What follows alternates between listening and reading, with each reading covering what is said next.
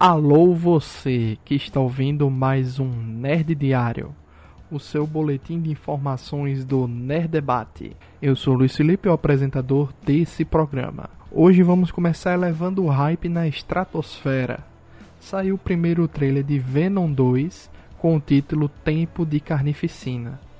O trailer já começa nos informando que o filme será lançado apenas nos cinemas.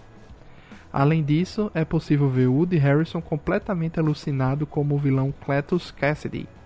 E também vimos a relação entre Eddie Brock e Venom aparentando estar bem pacificada entre os dois. O filme tem lançamento programado para dia 17 de setembro de 2021.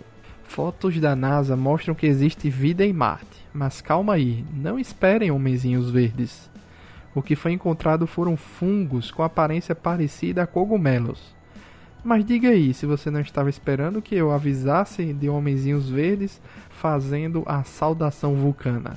Decolando para o MCU, Dave Bautista informou em entrevista ao Digital Spy que Guardiões da Galáxia Volume 3 será sua última participação como Drax. Mesmo com o rumor de um filme spin-off com Drax e Mantis, Bautista informa que Guardiões 3 deverá ser a última vez que o veremos como alienígena parrudo, devido ao final de seu contrato que até então não foi renovado.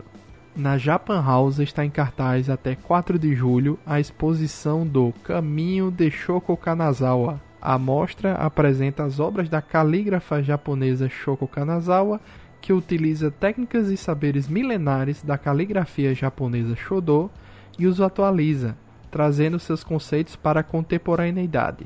E fechando o programa de hoje, temos um fato no mínimo curioso. O bilionário Elon Musk participou do programa Saturday Night Live. Saturday Night Live, onde informou que possui síndrome de Asperger. E de forma bem humorada disse: Eu reinventei o carro elétrico, estou mandando pessoas a Marte. Vocês acham que eu seria um cara normal? O CEO da Tesla, da SpaceX e segundo homem mais rico do mundo, em seu monólogo de abertura informou da síndrome e ainda brincou dizendo que foi o primeiro convidado a portá-la ou a assumir que a possui.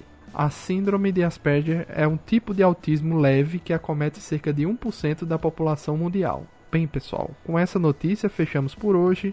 Até amanhã e continuem obedecendo os protocolos da Organização Mundial da Saúde. Não se esqueça de ouvir nossos outros episódios do Nerd Diário todos os dias pela manhã e o Nerd Debate com debates semanais. Beleza? Até a próxima.